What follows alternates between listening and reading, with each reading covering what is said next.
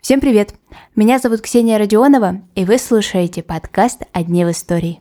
На календаре 3 мая, и сегодня отмечается профессиональный праздник – День кондитера. Считается, что дата была выбрана не случайно. В 1932 году 3 мая начинает свою работу научно-исследовательский институт кондитерской промышленности. Ну и раз этот праздник берет свое начало в СССР, то и поговорить я сегодня хочу о советских десертах, как они появились, кто придумал, из чего же они состоят. В общем, начнем наш сладкий разговор.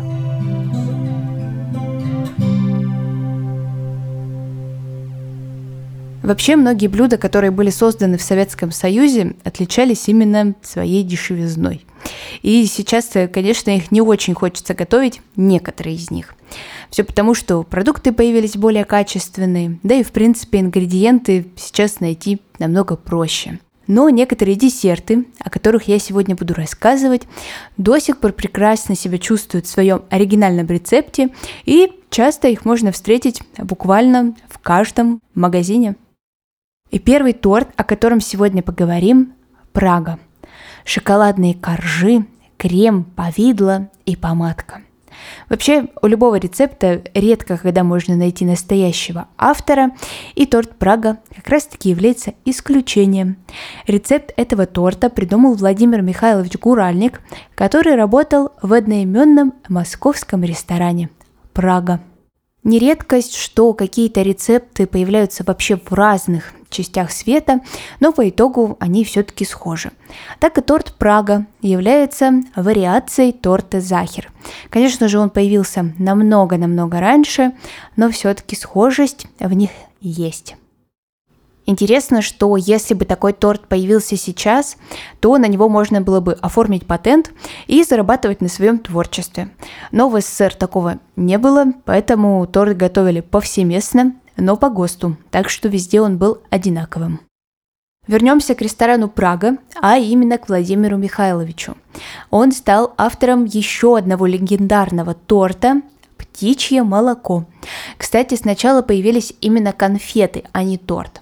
За рецептуру боролись несколько кондитерских фабрик и выиграла Владивостокская. Там и объемы были отличные, и рецепт всем очень понравился.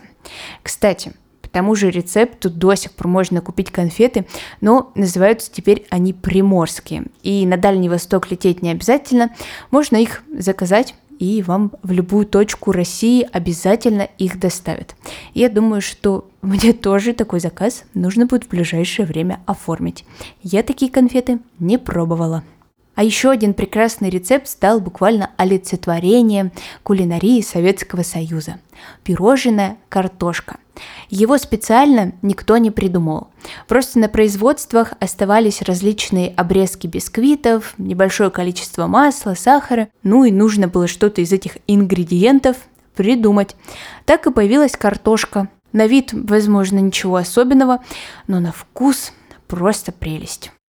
Подобные рецепты из остатков есть во многих странах.